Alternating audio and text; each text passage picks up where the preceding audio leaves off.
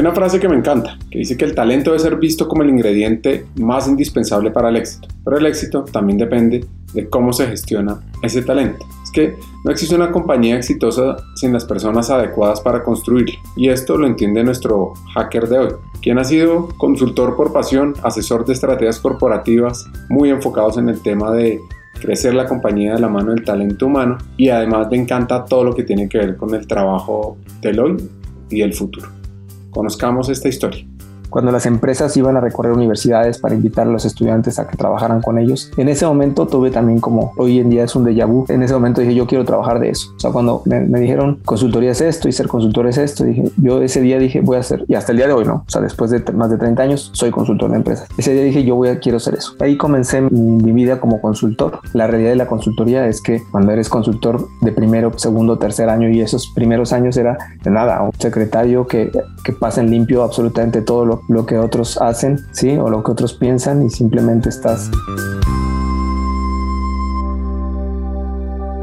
Hackers del Talento, más que un podcast, es una comunidad. Una comunidad que aprende a partir de las historias de CEOs, de líderes de talento humano, de influenciadores y pensadores, donde ellos nos comparten sus aprendizajes, sus historias de vida, para que juntos humanicemos las compañías en América Latina.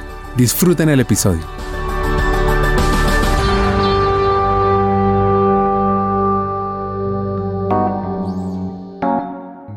El hacker que nos acompaña hoy se llama Jaime Barcenas, ingeniero industrial y de sistemas con un MBA. Sobre todo, un ser humano fascinante. Durante su historia se darán cuenta cómo se mezcla la ranchera mexicana con el vallenato colombiano. Su historia comienza en la Ciudad de México, en una familia numerosa. Desde niño siente una pasión por visitar Cholula, ciudad donde también vive algunos años. Esta es una ciudad del estado mexicano de Puebla, al sur de México, y reconocida por su gran pirámide de Cholula.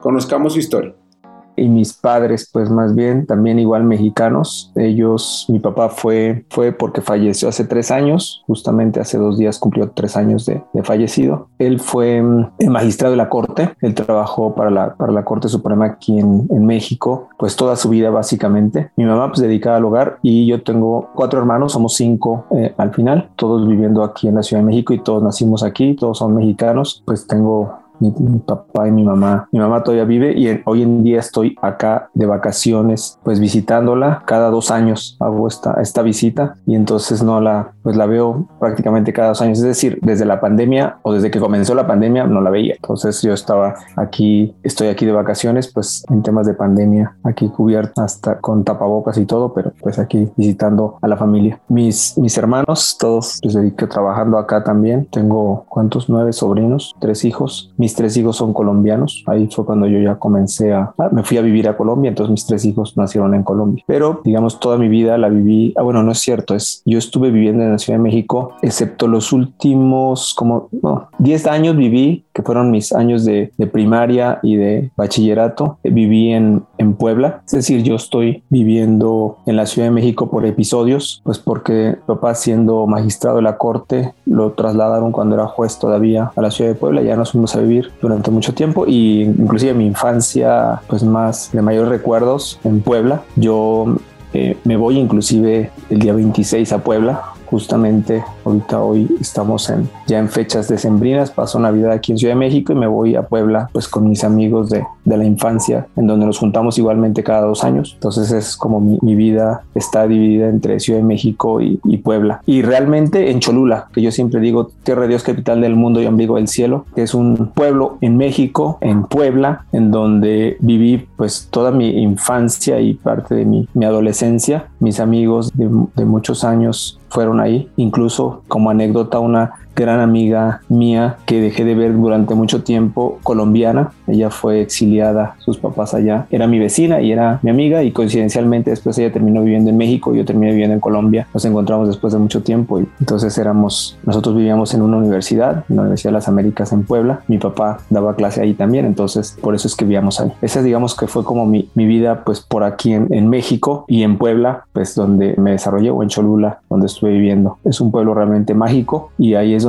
normalmente pues paso cada dos años también. Cuando vengo a México me la paso allá con, pues, con la familia y con los amigos. Vamos para allá. En esta ocasión pues me, llevo, me llevo a mi mamá también porque es parte de la, pues, de la vida que vamos a, a recordar cada, pues, cada dos años que estamos por allá.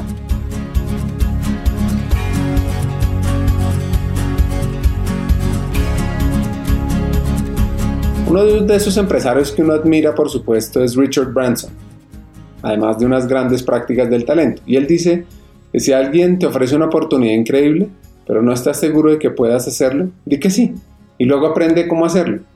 Pues esto le sucedió a Jaime. Literalmente, el futuro le golpeó a su puerta.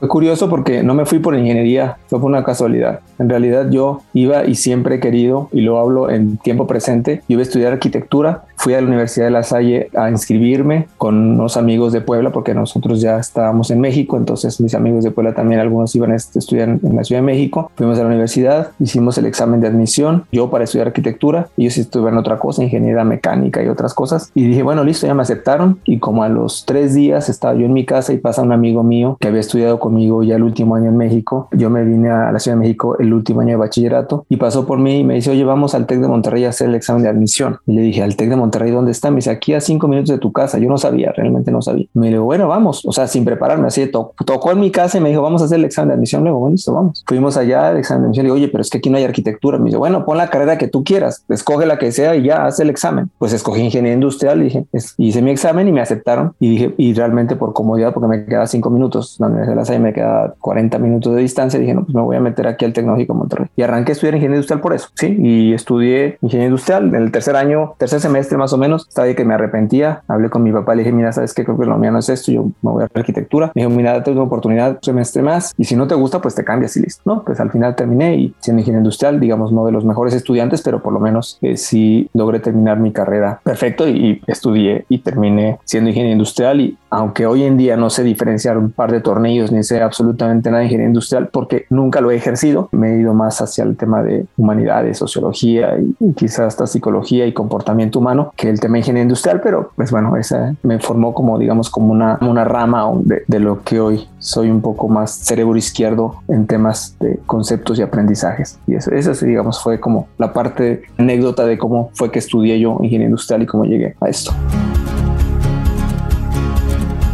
Jaime empezó su camino profesional en Telmex. En ese momento era una empresa gubernamental, pero él tenía un sueño, un anhelo que quería cumplir. Desde que era también niño, yo dije, yo me quiero ir a vivir a Europa y siempre les dije a mis papás, yo me quiero ir a vivir a Europa y quiero ir a Europa, que me quiero ir a Europa y, y ese era como una, como también un recuerdo que tengo y una anécdota que siempre cuento y siempre les decía, pues yo cuando termine de estudiar me quiero ir a vivir a Europa. Yo terminé y en realidad comencé a trabajar en Telmex cuando todavía era público y lo único que hice fue, me aceptaron ahí, relativamente para la época era un buen salario lo que me daban y ahorré absolutamente todo, todo, todo, todo. A los seis meses llegué un día a mi casa estaba mi mamá porque mi papá estaba trabajando. Le dije, mañana me voy para Europa, ya compré un, boleto de avión y me voy para Europa. Mi mamá creo que se le cayó la cuchara, estábamos almorzando y se le cayó la cuchara y dijo, y le llamó a mi papá y le dijo, oye, tu hijo se enloqueció, o sea, renunció al trabajo. Además, mi papá trabajaba pues como en la Corte Suprema y era para él el sector público y además era público en ese momento. Telmex decía, ¿cómo se le ocurre a este loco que renunciar a un trabajo de por vida porque pues ahí podía estar tranquilo, seguro? Bueno, yo renuncié y me fui a vivir a Europa con lo que tenía. Me fui cuatro meses de vago, o sea, tomé una mochila y me, me fui hasta que se me acabó el dinero, tal cual. O sea, hasta que se me acabó el dinero, recorrí por allá y cuando devo, me devolví, pues con todas las deudas, entré a consultoría. O sea, en el año 90, que fue cuando yo ya regresé y comencé en Andersen, justamente ahí. Y de aparte, desde este día, desde diciembre del año 90 hasta el día de hoy, trabajo en consultoría. Y he sido, ahí comencé. O sea, comencé siendo consultor, estuve dos, tres años ahí trabajando con ellos hasta que me fui a estudiar a Europa.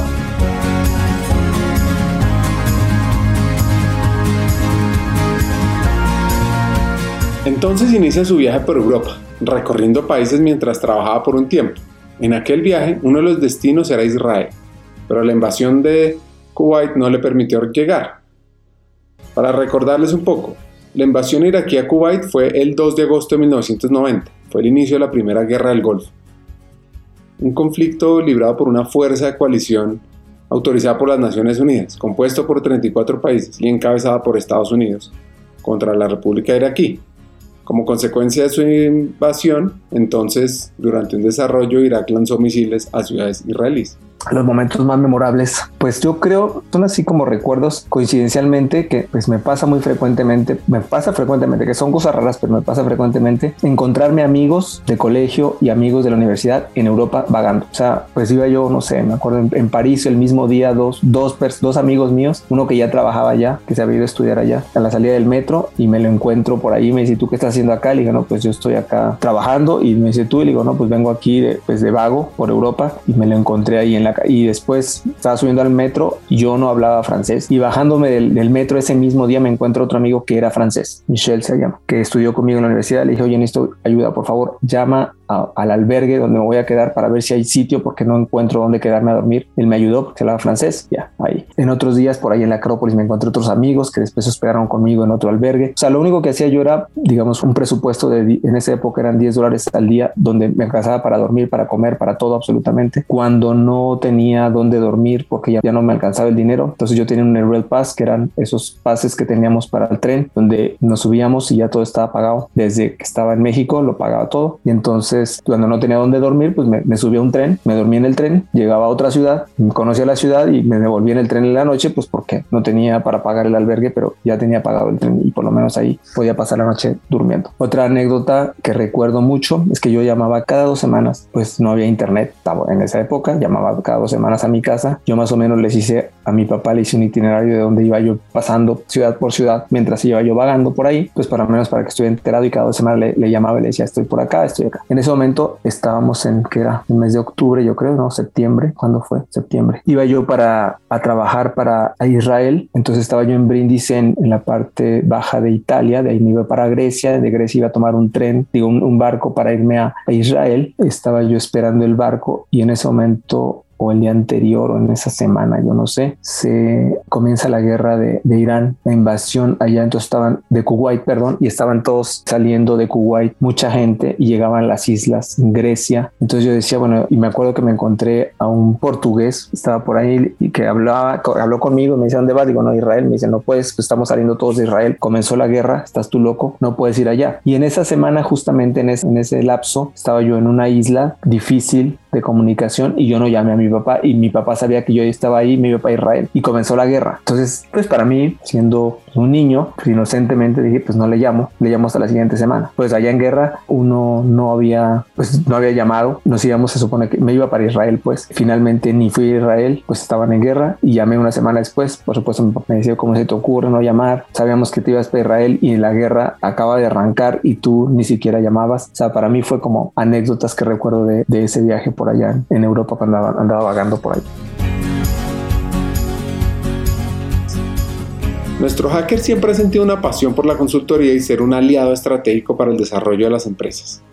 Ese también fue una, una, anécdota curiosa cuando yo estudié en el TEC de Monterrey y fueron los de Andersen, un socio de esa época fue a, pues, es cuando las universidades, cuando, los, cuando las empresas iban a recorrer universidades para invitar a los estudiantes a que trabajaran con ellos. En ese momento tuve también como, hoy en día es un déjà vu, en ese momento dije, yo quiero trabajar de eso. O sea, cuando me, dijeron, consultoría es esto y ser consultor es esto, dije, yo ese día dije, voy a hacer, y hasta el día de hoy, ¿no? O sea, después de más de 30 años, soy consultor de empresas. Ese día dije, yo voy quiero hacer eso. Ahí comencé mi, vida como consultor. La realidad de la consultoría es que cuando eres consultor de primero, segundo, tercer año y esos primeros años era nada, un secretario que que pasen limpio absolutamente todo lo, lo, que otros hacen, ¿sí? O lo que otros piensan y simplemente estás, no había en esa época de consultor cuando yo comencé, no había laptops, no existían las laptops. O sea, yo estoy hablando hace muchos años, no había PowerPoint, ¿sí? Yo utilizaba Hardware Graphics, no había Excel, utilizábamos, no sé qué, uno, dos, tres, no me acuerdo cómo se llamaba. No existían esas cosas, todas las presentaciones se hacían en, en un proyector, se recortaban en acetato las cosas y se pintaban. Entonces mi idea de consultor era así, o sea, llevar una computadora que nos, pues, nos tenemos que reservar horarios para utilizar que eran de escritorio. Entonces, pues, ¿cómo comenzamos nosotros a trabajar la consultoría? Íbamos con los clientes, los clientes nos tenían que presentar, los prestar unos, unos computadores de escritorio porque pues no había laptops, como digo. Entonces, así es que hacíamos las consultorías en ese momento y ahí estuve. Dos años, tres, dos años antes de irme a estudiar mi maestría a España trabajando pues, en eso, mucho temas de procesos. En esa época se hablaba de las reingenierías, entonces hacemos reingenierías y hacíamos cambios de procesos y cambios de estructuras y ese tipo de cosas. Jaime asume el reto de ser un consultor. Así esto le genera ciertos sacrificios, ingresa a Accenture y rápidamente avanza a posiciones gerenciales, lo que hace que lo trasladen a Monterrey, al norte del país azteca. Y ahí les cuento un dato. Según Mercer Human Resource Consulting, en 2019 es la ciudad de mejor calidad de vida en México. ¿Cuál fue el reto más grande que tuve? Yo creo que al principio, no sé si fue un reto, pero al principio yo me acuerdo que mi primera consultoría fue en una empresa de aviación que era en Baja California y yo no quería viajar. Yo decía, o sea, yo estoy saliendo aquí, iniciando, me voy de mi casa ya y era para mí el reto grande fue pues tratar de adaptarme a vivir en un hotel pues y trabajar por primera vez solo y en, una aerolínea donde cada uno era responsable de una parte de, y una aerolínea muy pequeña en México, creo que ya ni existe, pero ese, digamos, para mí fue un reto porque yo no conocía absolutamente nada, nunca había trabajado así, digamos, como, como consultor y, para mí ese, eso fue un tema complejo. El hecho de que no existiera Excel, no existiera PowerPoint, no existiera, todo era mano. Todo, para mí eso fue, fue un reto complejo, fuera de casa, estando todo a mano, sí, para mí eso, eso fue complejo. Creo que fue de los primeros temas difíciles. Ya después uno se acostumbra porque al final en Ciudad de México creo que tuve dos proyectos todos los demás eran fuera de la Ciudad de México, entonces ya mi reto ese de vivir fuera y estar trepado en un avión todo el tiempo, desde ahí comenzó. Entonces viajaba, yo viví mucho tiempo en Monterrey, trabajando ya como consultor ahí en la misma empresa, entonces pues iba, venía y para mí los grandes retos eran esos. Otro es echar a andar la oficina de, de Andersen de Monterrey, porque digamos yo no estaba todavía como gerente, pero estaba como encargado de esa oficina muy chiquita y comenzamos a ponerla a andar. Y después de ahí hoy en día sigue siendo unas oficinas representativas acá en, México. Y creo que para mí este, ese fue uno de los grandes retos, iniciar de cero, o sea, no estamos más que el asistente, secretaria, las personas que estaban ahí, digamos, temporales de mí. Y yo el único asignado a Monterrey era yo. Y me mandaron para allá y ese fue para mí un reto de arrancar la oficina de Andersen. Inclusive llegaron pues, unos gringos de, de Andersen para ver eh, las oficinas, medidas, condiciones, porque si era una oficina de Andersen tenía que tener ciertas condiciones, entonces yo los acompañé pues para, porque tuve que escoger las oficinas y demás y ya echaron, a andar ahí todo el proyecto y para mí fue también otro reto interesante pues comenzar esas oficinas, ¿no?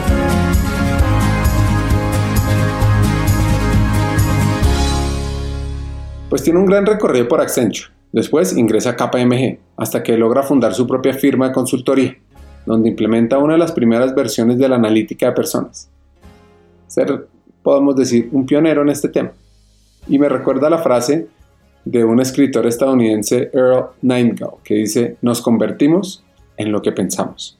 Sí, yo divido mi vida de consultor en dos, en consultoría y asesoría. Yo dejé de ser consultoría y soy asesor. Y te explico por qué lo, lo planteo así. Esos grandes proyectos de consultoría de transformación e implementación de, softwares ERPs y de como SAP, como JD Edwards, como Oracle, donde yo estuve certificado como SAP. Em, yo trabajé en Andersen, pues en, total como 11 años en distintos países, porque además me han trasladado de país. Cuando me casé con una colombiana, entonces me vine a vivir a Colombia y estuve en Andersen. Y entonces entonces me trasladé para Colombia, después me mandaron para Argentina, estuve también trasladado en Argentina un tiempo, estuve también trabajando para Andersen en España cuando estuve estudiando en Barcelona. Entonces, pues ahí estuve como viajando como consultor y mi evolución fue, yo comencé haciendo procesos, mejoramiento de procesos, que era lo que hacíamos, implementación de ERPs. Me certifiqué en SAP y entonces implementaba. Por cuestiones de la vida y coyuntura, estuve yo en Monterrey viajando, iba, venía, estaba yo en Ciudad de México, mi papá me acuerdo me llevaba todos los lunes a las 5 de la mañana al aeropuerto tomó mi vuelo y me regresaba la noche de los viernes. Y ahí así era mi vida durante cuatro o cinco años. Estuve yendo y viniendo todos los fines cuando todavía no estaba trasladado para Monterrey. Y era procesos. Y por coyuntura de la vida estaba yo comenzando a hacer un tema estratégico de estrategia en Andersen. Y uno de los socios que era un socio de Atlanta de Andersen nunca llegó, no llegó al proyecto, no fue en ese momento. Y teníamos una presentación de, de hacer un mapa estratégico y una estrategia para una compañía de vidrio acá en, en, en Monterrey, México. Y como no fue, pues me puse estudiar y dije, no, pues me, tocará a mí sacar la cara y decir, bueno, pues vamos a, mostrarles el mapa estratégico y la estrategia. Yo creo que fue una semana de meterme ahí a, ver qué teníamos que hacer, investigación, todo, hacer el mapa, todo el plan estratégico de lo que teníamos que hacer. Y al final me presenté y estoy hablando desde el año 93, 94 por ahí. Me quedó gustando lo de los mapas. Hasta el día de hoy hago mapas estratégicos. Hasta el día, yo creo que he hecho 400 mapas estratégicos en mi vida. Yo digo hoy que hago mapa estratégico con la mano izquierda y con los ojos cerrados, pues porque me dedico a hacer estrategia y para mí sigue siendo el plan de ruta ese mapa estratégico. Y ese día me, me quedó gustando. Entonces fue una cuestión coyuntural como yo entré al tema estratégico, de ahí me trasladé al área de estrategia de, de Andersen y por otra situación coyuntural que necesitaban gente que le gustara el tema de gestión de cambio y capital humano, me metí a eso también. Me llamaron, me dije, bueno, entonces digamos yo tenía una vertical que era la industria de recursos naturales y por otro lado tenía un tema de estrategia con gestión de cambio y change management y todo ese tipo de cosas. Y ahí comencé a trabajar. Me asignaron todos esos proyectos de estrategia, gestión de cambio. Y después me trasladaron para Argentina. En Argentina estuve directamente en estrategia, pero ya en servicios financieros. Simplemente cambiaba de sector, pero haciendo lo mismo estrategia, capital humano, estrategia de capital humano. Y ahí estuve un tiempo. Después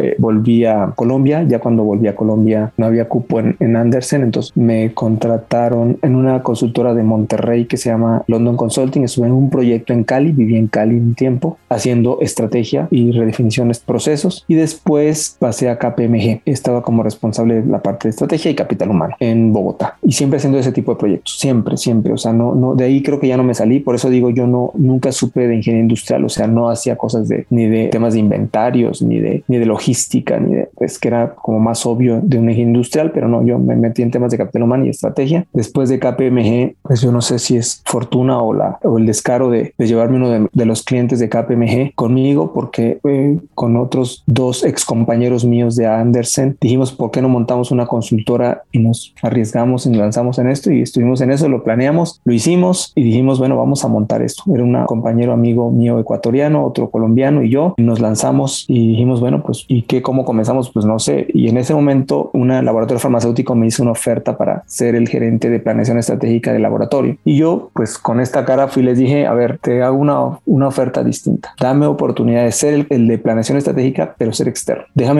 a través de mi empresa y yo trabajo como si fuera empleado tuyo, pero déjame ser mi empresa. Y me dijo, bueno, déjamelo, ser el vicepresidente financiero quien lo dijo, déjame hablar con el gerente general y a ver qué dice. Y al final me dijeron, listo, te aceptamos la oferta. Eres nuestro gerente de planeación estratégica externo. Y entonces me dieron tres países, me acuerdo estaba yo como, como responsable para Venezuela, Ecuador y Colombia. Y ahí iniciamos nuestra empresa. Yo tenía un salario mensual que era lo que yo metía como parte de la inversión en la compañía y comenzamos a hacer desarrollo de, de software y hacer, ¿cómo se llama esto? Pues consultorías en estrategia, indicadores de gestión, mapas estratégicos. Hicimos unas aplicaciones justamente para seguimiento estratégico. Ya comenzaba a utilizarse otros tipos de lenguajes mucho más, digamos, de gráficos. Entonces, pues hicimos nuestra primera herramienta también con la empresa, se llamaba Sonar. Y Sonar, el significado era nosotros hacíamos unos, yo participaba coyunturalmente, pero era unos, se llamaban unos Blue Books. Blue Books era una referencia que hacía de investigación los marinos en su época entonces hacían investigación y por eso el sonar era como un tema de búsqueda de información. Ese era nuestro primer producto y creamos un tema, un Blue Book de investigación del comportamiento de las personas hacia el sector asegurador. Ese fue una, una cosa que además fue muy bueno, que era, hacíamos investigación de comportamiento humano y de características de las personas. Fíjate que ahora que estoy recordando eso, eran los primeros temas de analítica que hicimos, pero era todo a mano. O sea, lo que hacíamos era preguntar, hicimos cuestionarios que les dábamos inclusive uno, unos de estos tiquetes de, de Sodexo Paz a las personas que nos aceptaban las entrevistas. Era una entrevista como de 110 preguntas que hacíamos preguntándoles inclusive en dónde vives, si tienes perro, en qué, en qué estrato vives, en qué no sé qué. Entonces eso es lo que relacionábamos con el tipo de seguros que tenían las personas. Sí, entonces era como, como una investigación analítica, absolutamente analítica. Y creamos unos libros así de unos gordos, no sé, pues no sé cómo el gordo, el libro gordo de Petete, pero más o menos por el estilo de haber sido de gordo. Eran muchas páginas y vendíamos esa en la época en la que vendíamos, me acuerdo, cada libro de eso lo vendíamos en 60 millones de... Era una locura. Decíamos, pero bueno, ese era, ese era nuestro producto estrella. Pues con eso y logramos vender algunos libros de esos. Ese era fue. Y eso y desarrollamos unas aplicaciones en la nube porque todavía no había aplicaciones en celulares. El celular no,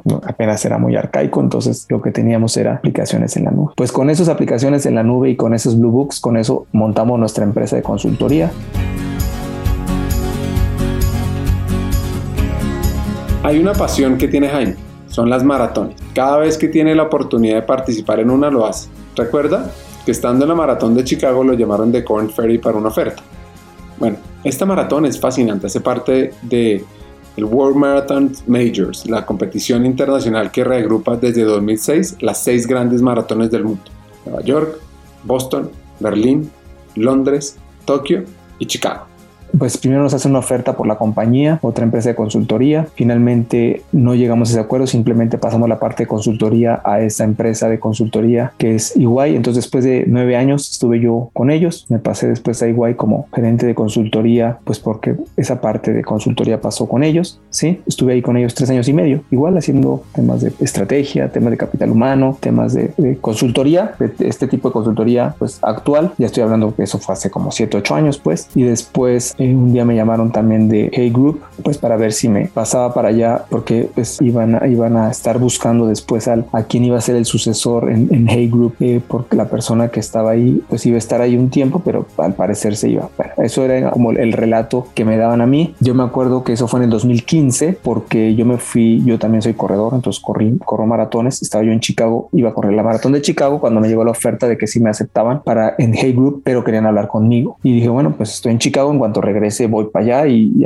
hablamos. Entonces dijo, mira, sí, te aceptamos y todo, pero eso de que podrías posiblemente más adelante ser el sucesor de, pues eso que veremos porque Conferri nos acaba de comprar. Entonces, si aceptas, pues entras, pero entramos a Conferri como parte de Conferri porque a partir del próximo mes, que era noviembre ya, entras, entras a ser parte de Conferri. Y bueno, listo, acepto y ahí me quedé. Estuve en Conferri también tres medio más o menos, como consultor en los temas igual, capital humano y estrategia. Responsable, fui llevando mucha gente allá de consultoría, después mucha gente de Hey pues saliendo de ahí porque pues Conferri finalmente era una, empresa de Headhunter que tenía un tema de consultoría pero pues, pues no era tan desarrollado quizá como otros. Yo me acuerdo anécdotas que tengo de Conferri es que empecé a hablar y dije oye ¿por qué no hacemos transformación digital? Y una respuesta directamente me dijeron pero nosotros no somos empresa de tecnología. Le digo pues que transformación digital no es tecnología. Y yo estoy hablando de eso hace seis años más o cinco, seis, cinco o seis años. Y ahí comenzó para mí un tema de entender realmente lo que era transformación digital y decía esto es un tema de, de comportamientos también, de tema humano, tema de cambio de mindset. Y entonces yo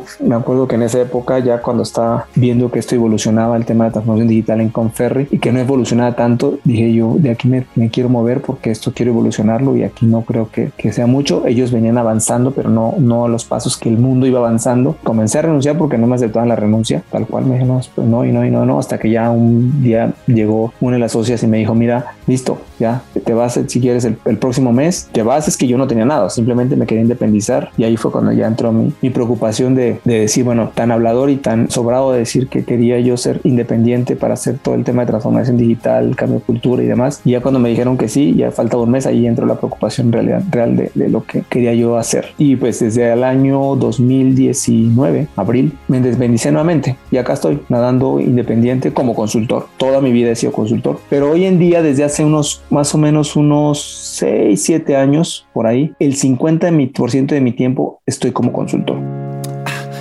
Hagamos una pausa. Hackers del Talento busca humanizar las compañías, compartir experiencias y mejorar la realidad laboral en Hispanoamérica.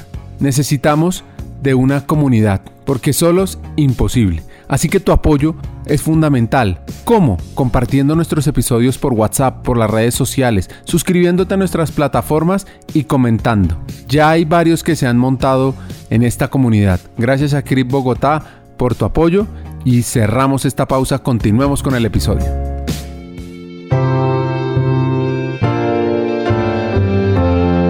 ¿Tienen su libreta? Aquí viene un hack fuera de serie.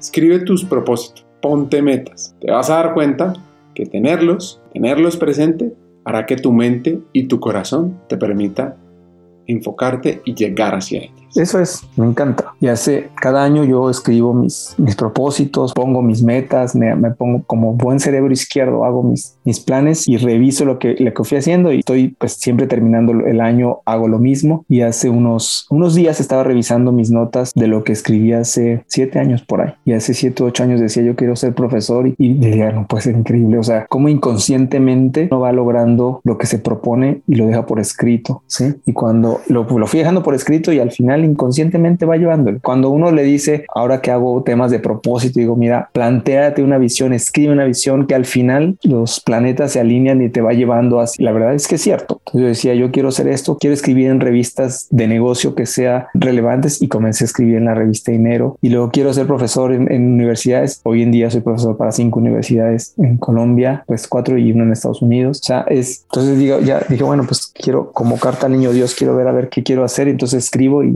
como que todo va llevándote hacia lo que realmente, pues el mismo, no sé, no sé, la cabeza, el, cerebro, el corazón, todo te va llevando hacia lo que realmente tú quieres, ¿no? Es aspirado.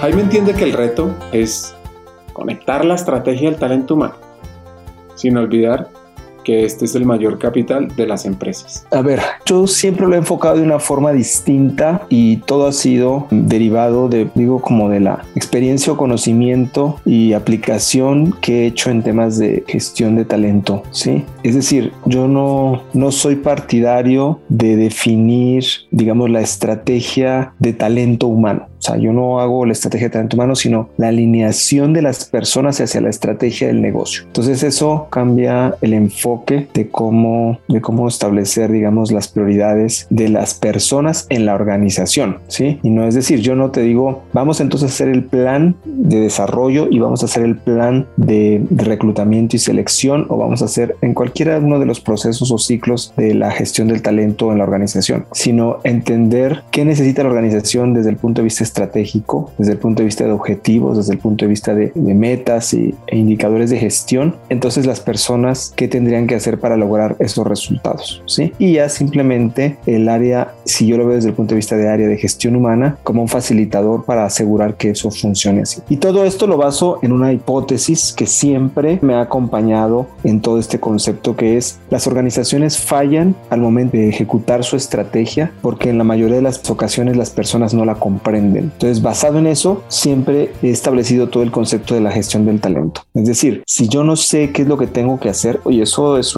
estadísticamente eh, comprobado, que lo he comprobado, que funciona de esa manera, ¿sí? Es decir, si tú le preguntas a las personas en realidad cuál es la estrategia dentro de las organizaciones, cuál es la estrategia, qué necesitamos nosotros cumplir como objetivos, cómo te están midiendo, si lo que te están haciendo está alineado con los objetivos estratégicos, en un alto porcentaje, y te puedo decir que hasta el 95% de las personas no comprende realmente lo que tienen que hacer. Entonces, basado en eso, establezco todo el tema de la gestión del talento y la estrategia de gestión de talento. Es decir, desde la organización lo planteo. Sí, te comentaba que una de mis, pues de mis pasiones y mis actividades es dar clase y mis clases en algunas de las universidades, en unas eh, dicto estrategia, en otras dicto gestión del talento humano. Y gestión de talento la enfoco desde el punto de vista de la estrategia. Digamos, no, nunca lo establezco desde, bueno, vamos a hacer, el, como, como te decía, dentro del ciclo de talento humano, qué vamos a hacer en cada uno de los procesos de talento, sino qué necesita la gente o las personas para lograr la estrategia. Inclusive te comentaba que yo, yo escribo y dentro de mis publicaciones y todo mi hashtag es no olvidemos a las personas. Y es el hashtag que siempre llevo a decir, acuérdense que las organizaciones son personas y que al final eh, si no se logra absolutamente nada en la organización no se logra porque las personas simplemente no lo, no lo pudieron hacer. Y eso se comprobó en, en la pandemia. En la pandemia se quedaron los edificios vacíos, cuatro paredes allí, pero las organizaciones siguieron funcionando y quienes las hacen funcionar son las personas, no es la oficina, no es el hecho de ir a un sitio, ¿sí? Entonces ahí es, ese es para mí el tema de la estrategia, está vinculada desde el punto de vista de lo que necesita la organización y las personas qué tan diestras o qué tan equipadas están o con qué capacidades están para lograr que se logren esas estrategias.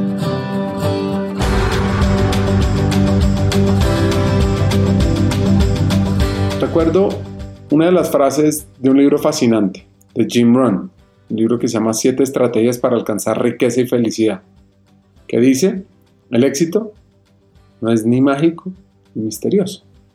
El éxito es la consecuencia natural de que se apliquen los fundamentos. Esto lo tiene claro Jaime.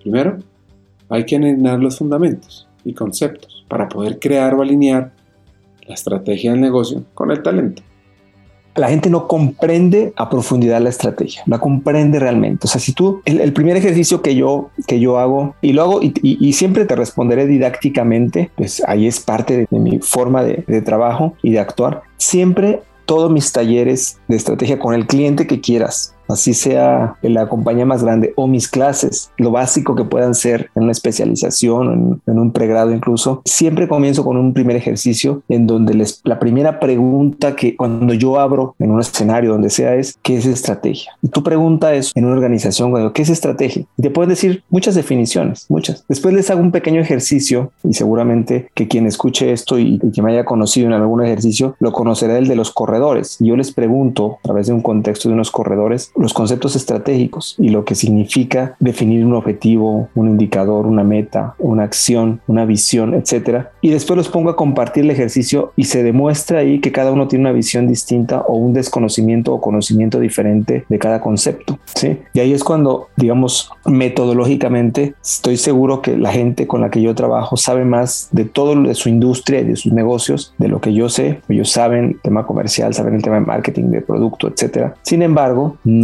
tienen el conocimiento desde el punto de vista estratégico de la organización. Y se lo demuestro pues porque ahí entra en una, una confrontación de conceptos en donde alguien lo que dijo objetivo resulta ser una meta, el que dice una meta resulta ser una acción y el indicador pues es difícil. Entonces ahí es cuando les digo, bueno, en realidad no comprenden qué es lo que tenemos que hacer. Si yo te digo, bueno, vamos a definir unas metas y unos objetivos, posiblemente la persona de la oficina X lo piense de esta forma, la oficina, la persona de la oficina Y lo piense de otra forma y al final, bueno, pues pongámonos de acuerdo para ver qué es lo que tenemos que hacer. Sí, a eso me refiero el, tema de la comprensión. Sí, es una comprensión conceptual que al final se logran. Yo digo que todas las organizaciones tienen estrategia, lo único es que hay que expresarla y hay que, digamos, ponerla en evidencia para que la gente realmente lo conozca. A eso me refiero con el tema del desconocimiento. Sí.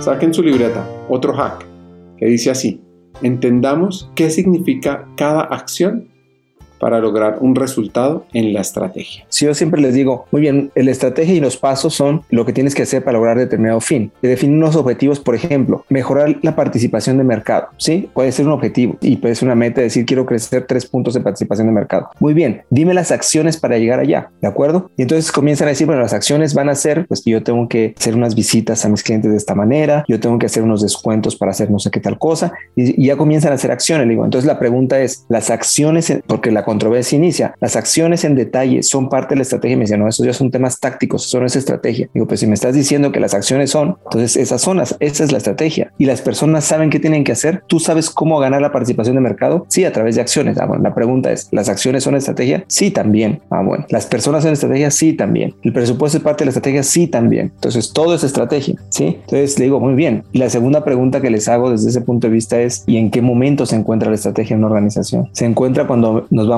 a Cartagena tres días a definir el plan.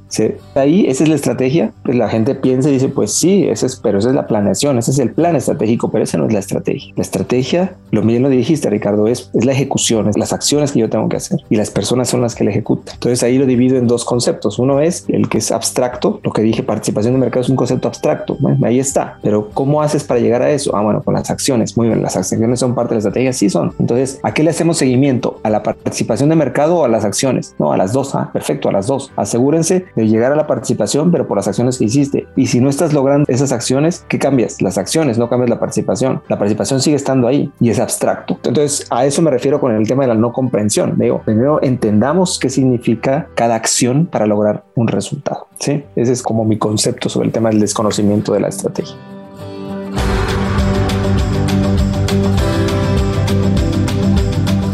Un hack fuera de serie y es, tengo que asegurarme que las personas tengan las capacidades de lograr lo que requieren hacer. Prefiero contratar ardillas para subir a un árbol que a un pato. Yo creo que hay dos temas. Mira que nunca lo había pensado de esa forma. ¿A qué cosas deberían estar en una estrategia de talento humano? Yo creo que son conceptos más transversales y no tanto qué cosas dentro de la estrategia. Y me refiero a dos cosas transversales. Una, ¿de qué forma aseguro que las personas tengan las capacidades de lograr hacer lo que tengan que hacer? Sí. O sea, yo siempre manejo mis analogías y mis conceptos, pues como analogías y medio chistes. Yo puedo enseñar a un pato a subir árboles, pero yo prefiero contratar ardillas. Sí. Pues porque la ardilla tiene la capacidad de subir el árbol. Entonces, ¿para qué me voy a esforzar con alguien que al final no lo tiene? Pero yo sé que esa persona, así como otra frase que le asumen a, Einstein, que no creo que sea de Einstein, pero decía que todo el mundo es un genio, pero tú pon a un pez a tratar de subir un árbol y pues se va a sentir un inútil. Entonces es, cada uno tiene sus capacidades y entonces es trabajar sobre las fortalezas. Entonces yo digo, uno de los elementos es asegúrese de que las personas encuentren realmente en qué tienen esas capacidades para desarrollárselas. Y ahí entran todo el ciclo del proceso del talento, ¿sí? Desde el punto de vista estratégico. Entonces, uno de esos es qué tengo que hacer para lograr que esas personas cumplan o tengan esas capacidades. Para mí, un gran indicador que siempre he respaldado es el índice de disponibilidad de talento, es decir, qué tanto talento disponible tiene la organización o la empresa para lograr el cumplimiento de la estrategia. Entonces, para mí ese es un elemento muy importante y saber medir esa disponibilidad de talento basada en capacidades. El otro para mí que es súper importante y es, también es transversal, es asegúrese de hacer seguimiento, seguimiento a que las personas realmente creen ese hábito o ese ritual para asegurar que al final tienen que cumplir, ¿sí? A las personas si tú las dejas solas en donde establecen el objetivo y si no le haces seguimiento, al tercer mes se les olvidó qué era lo que tenían que hacer. Entonces, y no es que estés cuidando, simplemente es crear el hábito en la persona para que se autogestione incluso para poder hacer seguimiento de lo que están haciendo. Y para mí eso, esos son los dos objetivos básicos. Uno, el desarrollo de las capacidades para lograr los objetivos y el segundo, para mí, tener un hábito de seguimiento y de autogestión para lograr los resultados. Te tenemos noticias este año. Vamos a sacar nuevas cohortes en la Academia Hackers del Talento. Este es un programa de formación que busca llevar al siguiente nivel a los futuros líderes de talento humano en América Latina. Los profesores son los mismos hackers. Los estudiantes son fuera de serie. El modelo educativo es increíble con múltiples recursos y acciones para humanizar las empresas y las personas. Si quieres saber más, escríbenos por LinkedIn en Banza, me buscas a mí, a Ricardo Pineda Vila, también en nuestra página web banza.co. Sigamos con el episodio.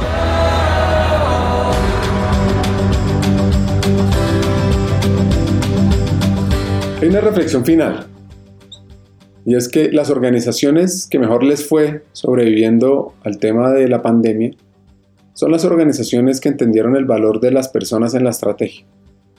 Al final son las personas las que hacen que las cosas pasen, y si nos enfocamos en desarrollarlas, vamos a desarrollar el negocio.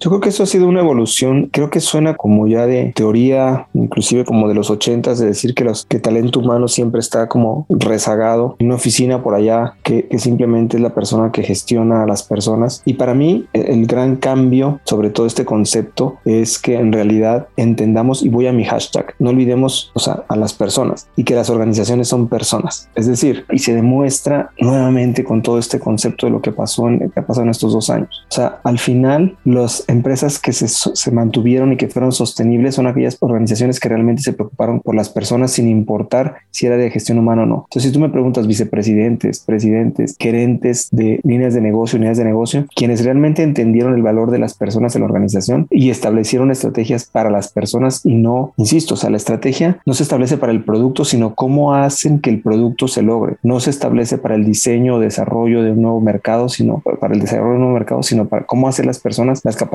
para lograr que desarrollen el mercado. Sí, no sé si me explico. Es decir, si realmente los vicepresidentes o las gerentes o quien sea entienden que al final son las personas las que van a hacer que logren eso, y si yo me enfoco en desarrollar las personas, esa es una buena estrategia sí, de negocio. Yo te comentaba en la cara A de, esta entrevista que, que uno de los temas que siempre he trabajado es el mapa estratégico y muchas organizaciones piensan que ya eso es una herramienta muy antigua. Y siempre que utilizo un mapa estratégico, cuando comienzo la revisión del mapa, lo comienzo de cabeza al revés. Me, significa que siempre la última parte es la parte de talento humano, es la última perspectiva que se revisa. Yo lo hago al principio. ¿Por qué? Porque ya cuando están, no sé, 5 de la tarde terminando de revisión de unos objetivos estratégicos, al final se queda el tema humano y de cultura. Ya por simplemente cansancio dicen, sí, no, estamos, estamos de acuerdo, sí, sigan con el tema cultura, de acuerdo, sigan con el tema de desarrollo humano, de acuerdo. Entonces yo lo hago al revés. Comencemos con las personas, comencemos a revisar realmente la estrategia de los, los que están ejecutando y haciendo. ¿Qué necesito hacer? Porque muchas ocasiones, y perdón, vuelvo otra vez a mis analogías. No es cuestión de flecha, sino de indio. ¿Y a qué me refiero? Que si la estrategia está bien definida, pero si no tengo las capacidades para lograrlo, pues no lo voy a lograr. Si el vicepresidente, si estos gerentes entienden que nos debemos enfocar realmente a la estrategia desde el punto de vista de las personas, pues se me facilita el logro de la estrategia, si realmente la puedo entender y comprender de esa manera. Es darle una visión distinta con un enfoque de personas a la organización.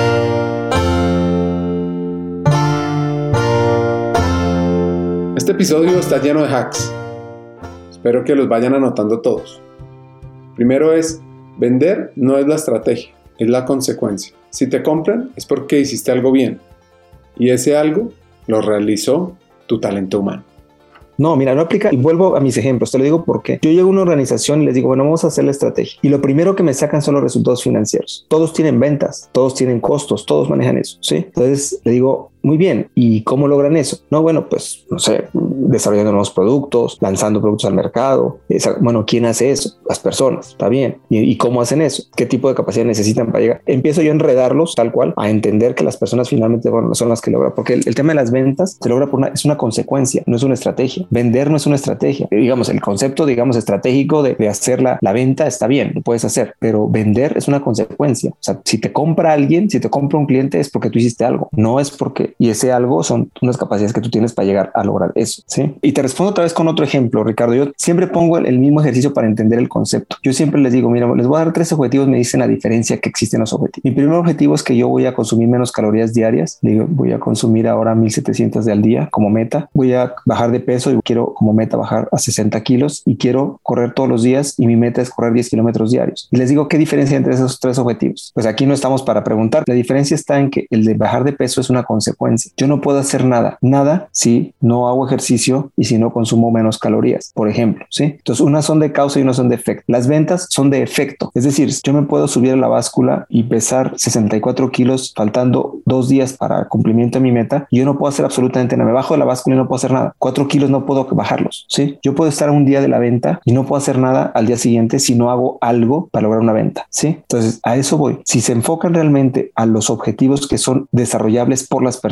hacen la diferencia. Ahí te respondo dos cosas. Primero, el tema de las vicepresidentes y los gerentes que son de negocio, si se enfocan realmente a las acciones que tienen que hacer las personas y desarrollar las capacidades para que lo logren, es decir, entrenar para correr los 10 kilómetros y saber cómo comer para consumir adecuadamente las calorías, tú puedes lograr los resultados. Eso es la primera respuesta. Y la segunda es, tú me decías que mi hashtag es que las organizaciones son personas y es muy obvio. Sí es muy obvio, pero al final por tradición, por temas de organizaciones tan corporativas, siempre se han medido desde el punto de vista del resultado. Y está bien, son muy importantes, pero si yo no me dedico a la ejecución y al desarrollo de capacidades y habilidades de las personas, pues los resultados se quedarán ahí. Y entonces siempre estoy, digamos, yéndome en contra de las personas desde el punto de vista del resultado que está teniendo. No busques trabajo, sino busca la forma de generar ingresos. Y cada uno es dueño de sus propias decisiones y búsquedas de posibilidades. Es increíble esta visión de Jaime.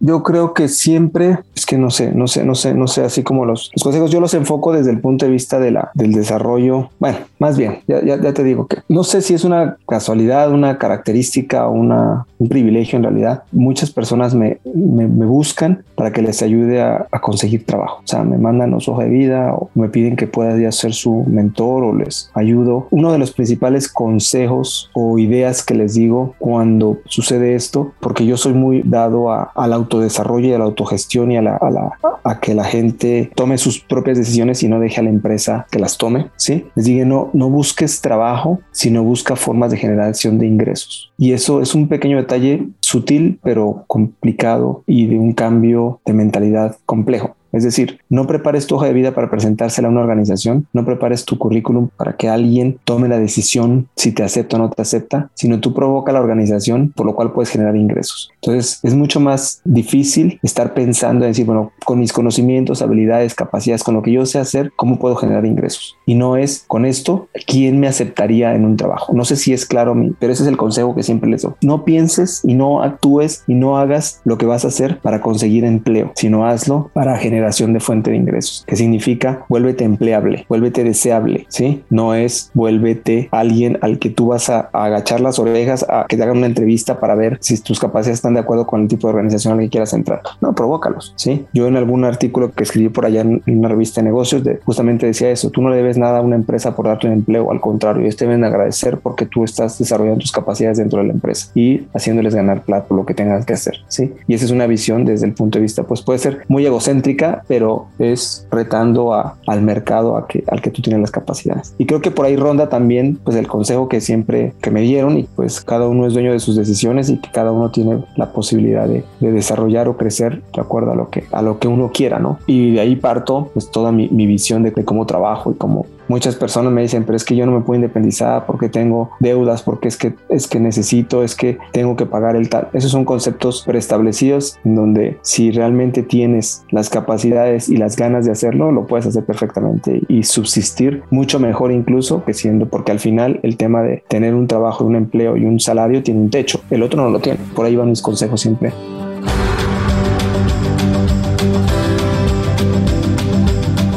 Para adaptarse al futuro del trabajo, debemos es cambiar la mentalidad para que veamos los cambios como una oportunidad. Yo creo que eso es todo lo que, lo, en donde ronda más o menos lo que yo trabajo. Y tú me dijiste eh, el tema de, del futuro del trabajo que se ha hablado mucho, pero yo fíjate que yo simplemente quiero cerrar con ese tema desde mi punto de vista de futuro de trabajo. Para mí ronda con este tema de lo que te acabo de, de comentar, que es, es cómo lograr el cambio de mentalidad en las personas para adaptarse al futuro de lo que venga, sea del trabajo o de los cambios, porque resulta que a las personas por naturaleza les cuesta trabajo cambiar. Y entonces ven mucha gente, muchas personas ven como caótico quizá eh, la situación de lo que va a venir en temas de, de, futuro de trabajo. Yo lo tomo desde el punto de vista más de, de introspección, es decir, qué tipo de cosas de, dentro de la mentalidad tengo, barreras tengo que cambiar para entender realmente el futuro de una manera distinta, ¿sí? Desde el punto de vista más de las neurociencias y del tema de entendimiento, las capacidades mentales, las capacidades de habilidades y destrezas para lograr realmente eso, ¿sí? Es decir, porque mucha gente escucha que la digitalización y que la robótica el, y el deep learning y tal. Muy bien, ahí están. Y, y eso me afecta, ¿cómo me beneficia? Es qué tengo que hacer yo desde el punto de vista humano, persona, para cambiar, adaptar o adoptar todas esas nuevas tecnologías, cambios, para que para mí sean útiles, porque ahí están. Es lo mismo de los objetivos, ahí están los de resultado. Muy bien, ¿qué tengo que hacer para llegar allá? Lo mismo las tecnologías, ahí están. ¿Me afecta o no? Ahí todo el mundo habla del blockchain y eso que me ayuda o me afecta, que son los NFTs. ¿Eso me ayuda? ¿Me afecta? ¿Qué, qué hago con eso? ¿Sí?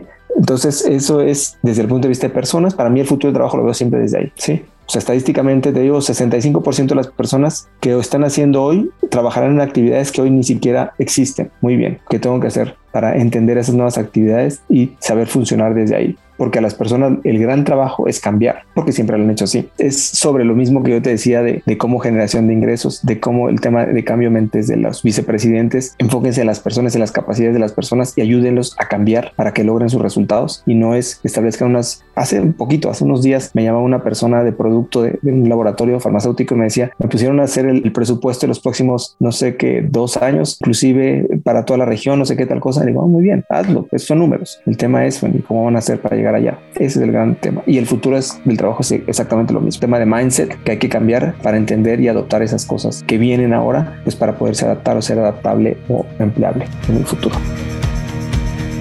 Escuchar la historia de Jaime, su pasión por la consultoría, su motivación por el futuro del trabajo, por conectar la estrategia con el talento, es fascinante y nos deja unos hacks poderosos. El primero, vender no es la estrategia, es la consecuencia. Si te compran es porque hiciste algo bien y ese algo lo realizó tu talento humano. 2. Tengo que asegurarme que las personas tengan la capacidad de lograr lo que requieren hacer. Prefiero contratar ardillas para subir a un árbol que a un pato. Y 3. Entendamos qué significa cada acción para lograr un resultado en la estrategia.